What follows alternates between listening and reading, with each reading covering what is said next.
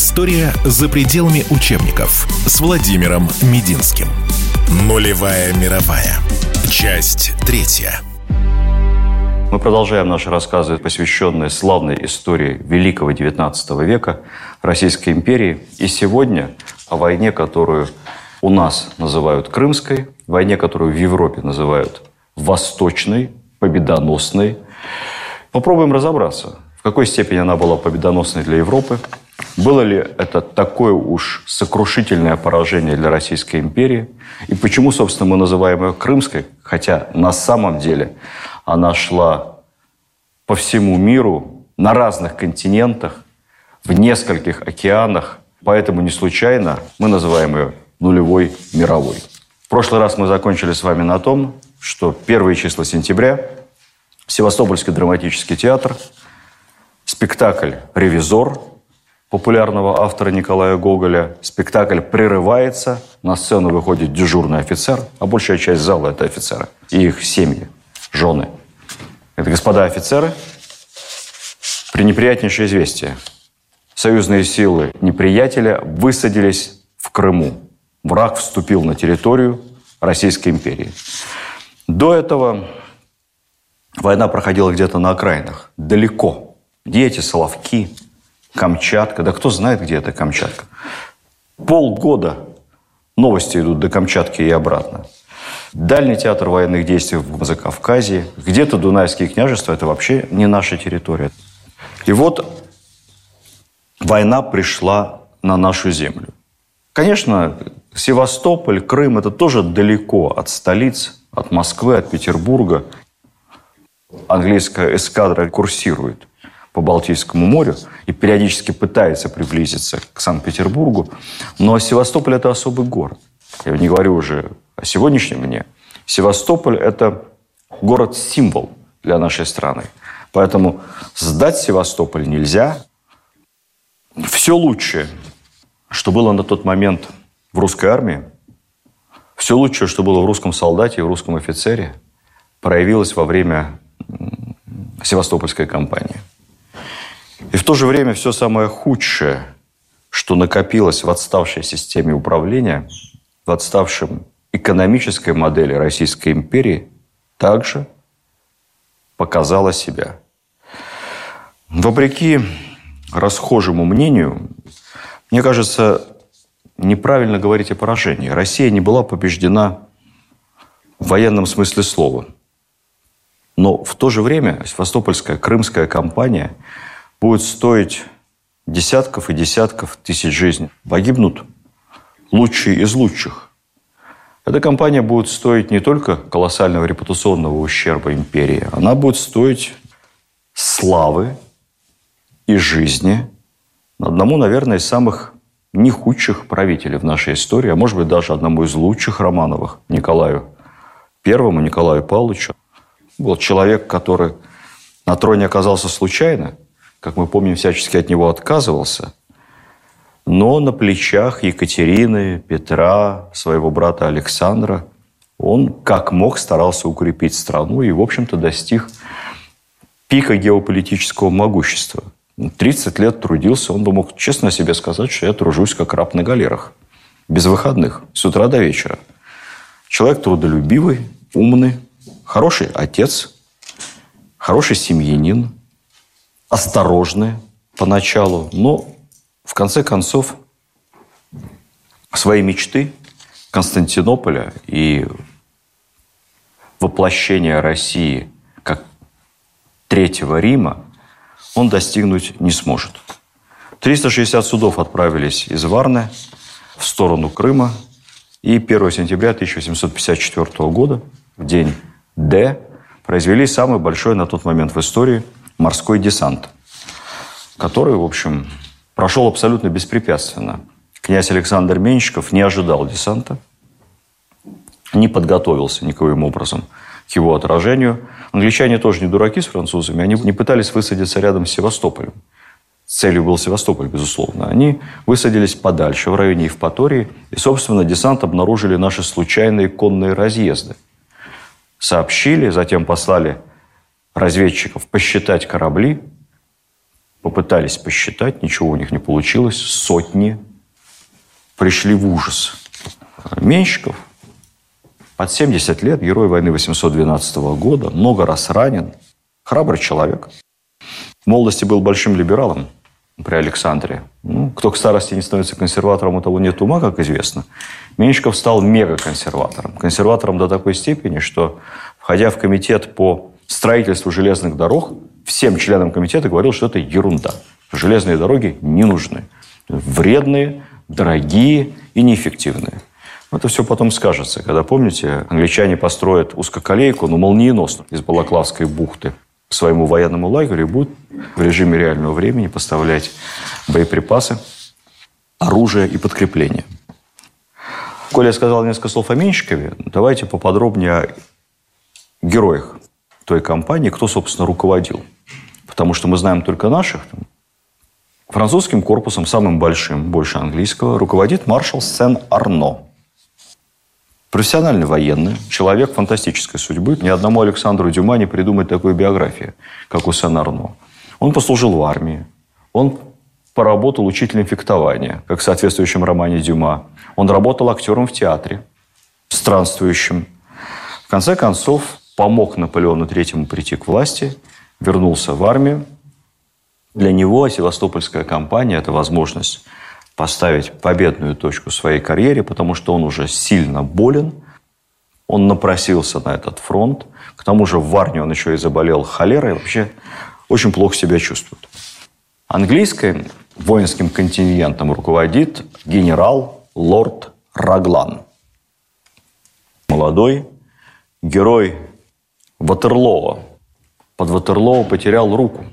Правда, с Ватерлоо он ни разу в большой компании участия не принимал, поэтому он в этом отношении похож на нашего Менщикова, ориентируется на опыт в основном наполеоновских войн.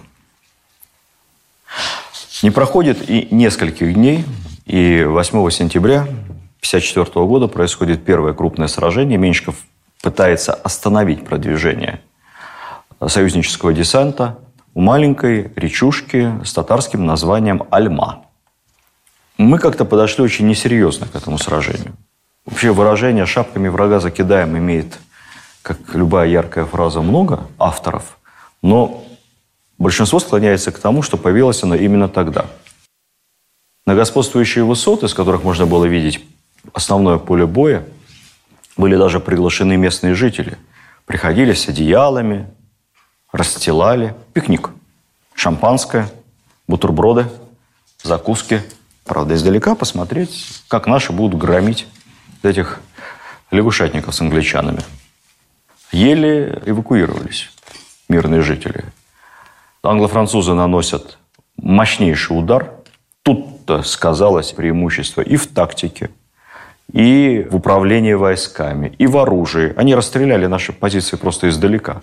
Ведь не только ружья нарезные, артиллерия нарезная. Она бьет точнее и бьет дальше. У нас тоже есть, но мало. Полевая артиллерия у них оказалась, в принципе, намного лучше, чем наша. Прошли те времена, когда нашей артиллерией занимались серьезные люди, как Миних, Брюс, тогда на равных. Мы воевали в артиллерийской части. Наша артиллерия безнадежно устарела. И тактически, и в буквальном смысле этого слова. Пользуясь случаем, покажу вам сразу же ружье, коль мы стали говорить об оружии. Это подлинная вещь очень редкое. Пехотное ружье образца 1845 года. Именно такие ружья стояли на вооружении нашей армии в Крымскую кампанию. Гладкоствольные. Раньше были ударно-кремниевые, наполеоновские войны. Это более современные капсульные. Выпуск Тульского оружейного завода. Хорошее оружие, но стреляет не так хорошо, как нарезное. Ну, по поводу кирпичом не чистят, это понятно. Здесь ствол внутри гладкий, Поэтому можно чистить любой крошкой, ну, от э, пыли, гари, чтобы ствол был чистый. А когда ружье изнутри сделана резьба, то, соответственно, грубые абразивные материалы, они, конечно, могут эту резьбу повредить. Поэтому чистка ружья резного – это более сложная процедура.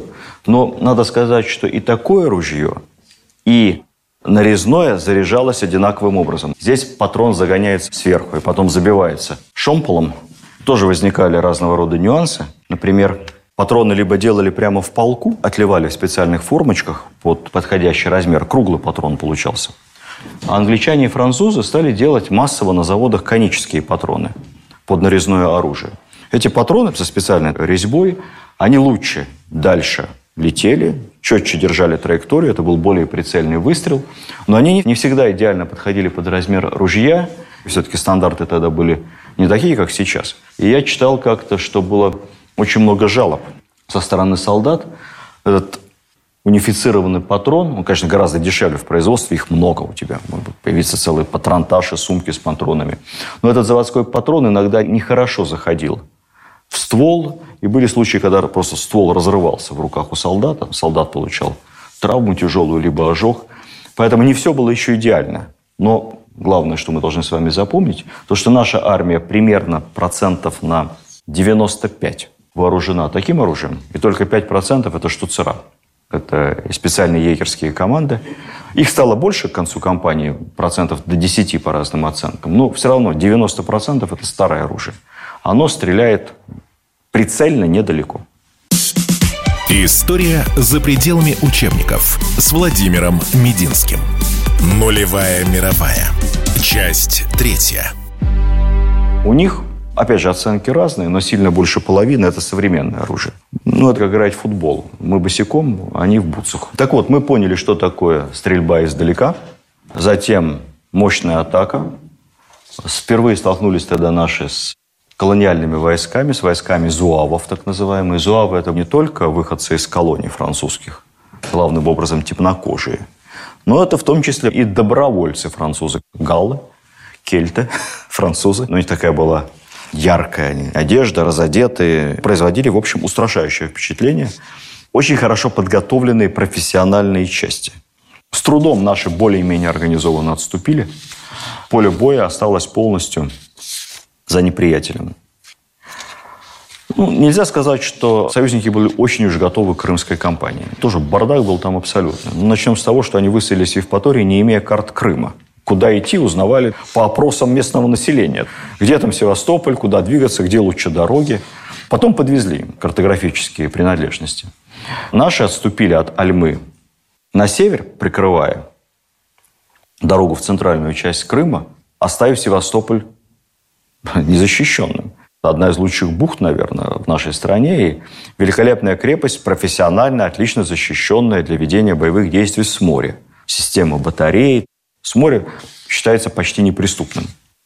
С суши – это просто открытый город. Заходи. Никаких укреплений. Если бы после Альмы французы с англичанами ускоренным маршем в два дня, в три дошли до Севастополя, город бы пал. Но они растерялись, они замялись. Наша собственная ошибка, то, что наша армия ушла на север, их тоже сбило с толку. Они не очень понимали, в какую сторону им идти. В результате у стен Севастополя они оказались только где-то частями подходили, они примерно начиная с середины сентября. И за это время наше, в общем, время зря не теряли. Оборона Севастополя – это совсем другая война. Война не та, которая шла раньше. У нас оказались в целом хорошие, толковые инженеры, во главе которых стоял очень талантливый инженер, фамилию которого надо любому патриоту России знать – Татлебин. Молодой Татлебин возглавил все инженерные работы в Севастополе. Севастополь – город на холмистой местности, поэтому, поскольку построить крепостные стены, систему рвов, там, каких-то каналов невозможно, то Татлебин строил оборону по принципу «я тебя слепила из того, что было». Вот есть холмы, промежутки между этими холмами заваливались буквально разного рода мешками с песком, корзины делались огромные, которые насыпали в них все, что можно в них насыпать. Баррикады строились. По сути, это был принцип городских баррикад. Все это сверху засыпалось, опять же, землей. Конечно, артиллерия эти баррикады разносила в случае прямого попадания, но мы за ночь их восстанавливали. И таким образом на курганах севастопольских были сооружены по мере сил более-менее надежные укрепления. Вторая тема – это флот. Флот мы с вами говорили, в море воевать не мог. Он был обречен. И наши адмиралы прекрасно это понимали. Поэтому было принято трагическое, но верное решение флот затопить в Севастопольской бухте. тем самым окончательно лишив возможности вражеские корабли пройти в город морем. Флот затопили буквально в два ряда. Часть кораблей оставили в качестве плавучих батарей, часть небольшую в качестве резерва. Основные корабли были затоплены. Топили разными способами. И это, конечно, для моряков, наблюдавших с берега, это трагическое зрелище было. Моряк, он же рекрут. Представьте себе, он 20 лет на этом корабле. Ну, это его дом родной. Команда – это его семья.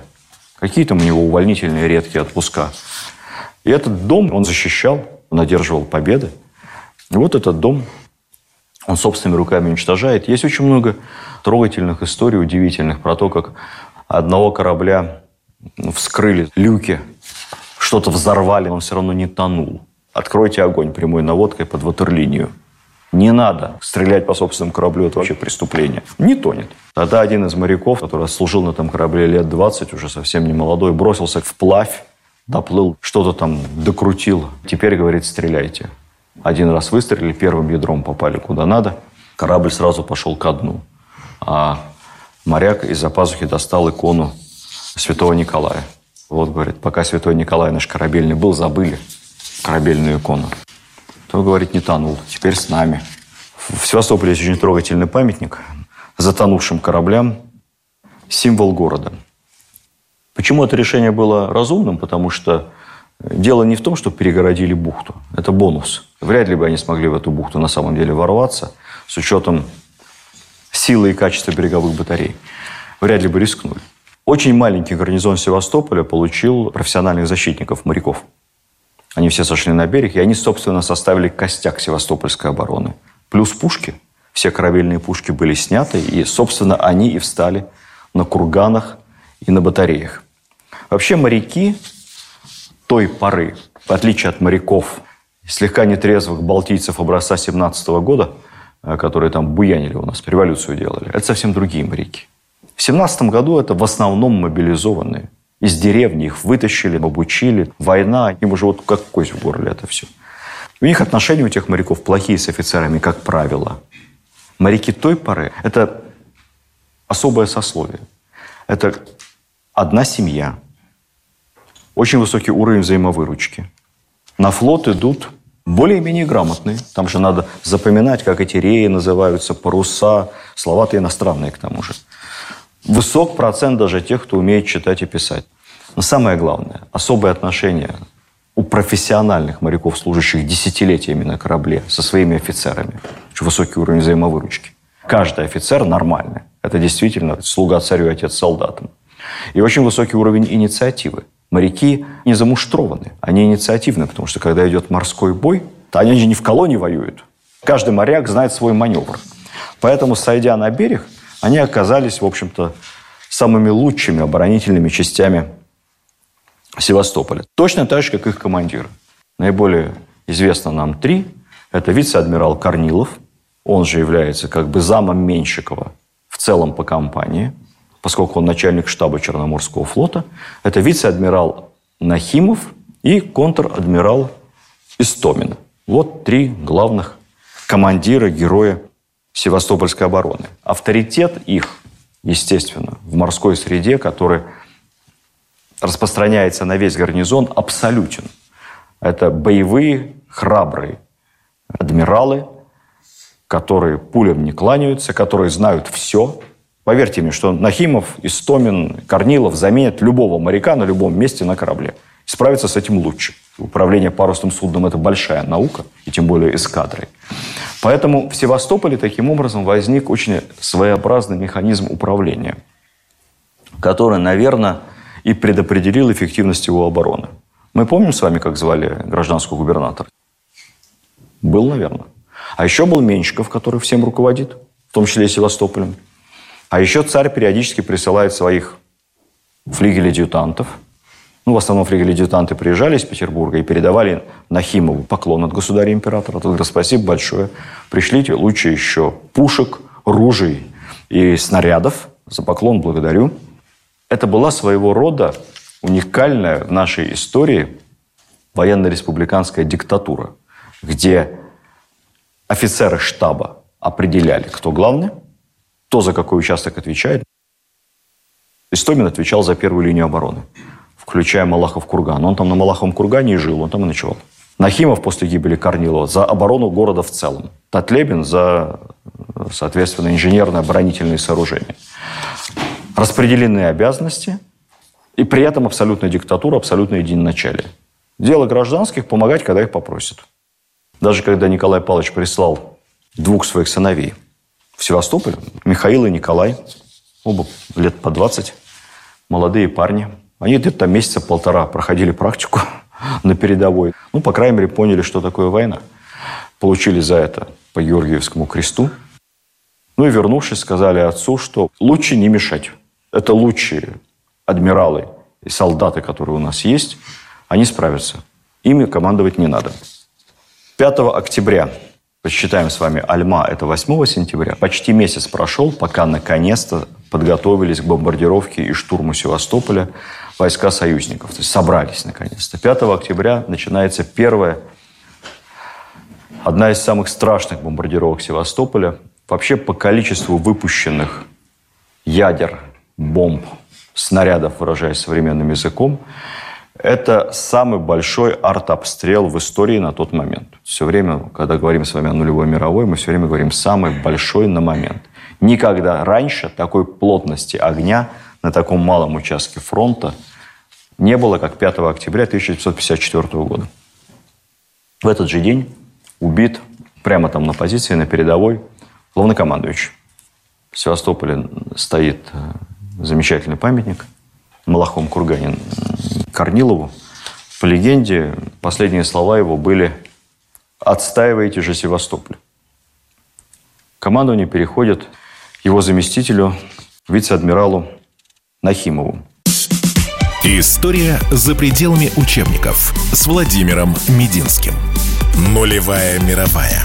Часть третья.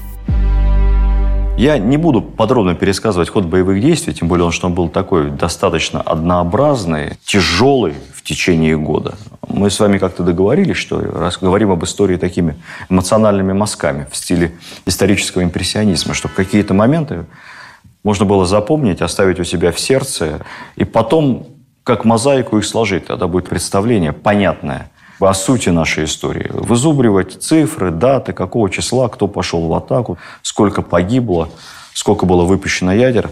Давайте мы этим заниматься с вами не будем. Скажу еще одну дату. Первые события шли очень плотно одно за другим. Через несколько дней, 13 октября, битва под Балаклавой, знаменитая. Это наша попытка деблокировать Севастополь. Слово «деблокировать» я всегда говорю в кавычках. Севастополь не был в блокаде. Это так называли. То есть оттеснить врага от города, тем самым расчистить поле боя. Не получилось оттеснить. Сражение закончилось 50 на 50 с переменным успехом, примерно с равными потерями. Не случайно балаклава, слово, которое и в английском, и в французском языках есть, и в географических названиях в том числе. Она памятна в рамках всемирной уже истории двумя очень яркими эпизодами. Первый эпизод называется «Атака легкой кавалерии». Как это звучит на английском «The Charge of the Light Brigade».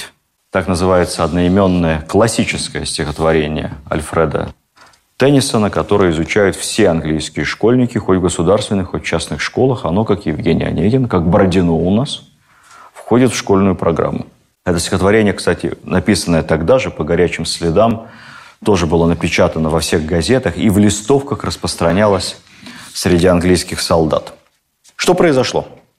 В начале битвы под Балаклавой наши кавалеристы лихой атакой захватывают английскую батарею и дальше движутся вперед таким полукругом. Батарея небольшая, 11 пушек. Но это английские пушки. На пушках вензеля королевы Виктории – на пушках английский герб. Поэтому главнокомандующий английской армии лорд Раглан дает команду другому лорду, лорду Кардигану или Кардигану, тоже вошедшему в историю мировой моды, по возможности пушки отбить, ибо негоже, когда артиллерия с гербом Британии окажется во вражеских руках. Команда передается не напрямую, а, естественно, как тогда было, через вестового, через порученца.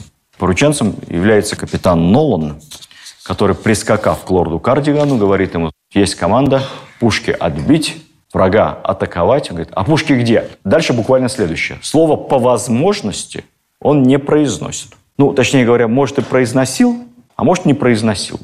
Когда разбирались потом, Раглан говорил, я же сказал, по возможности. Кардиган объяснялся, а мне не сказали по возможности. Мне передали прямой приказ, который обязан исполнить. Переспросить Налана было невозможно, потому что он погиб во время атаки легкой кавалерии. Где пушки? Да вот где-то там. И машет рукой. Их не видно. Вот где-то там, за холмом. Кто такой лорд Кардиган, чтобы мы с вами понимали? Это вообще не совсем военный. Он граф. Он профессиональный спортсмен-наездник. Богатый человек. Живет не в лагере. Он живет на яхте. У него яхта рядом, и он днем на фронте, а ночью поужинать и спать на яхте, которая у него там припаркована в Балаклаве. Он за свои деньги полностью экипировал вот, э, оружие и до лошадей целый кавалерийский полк.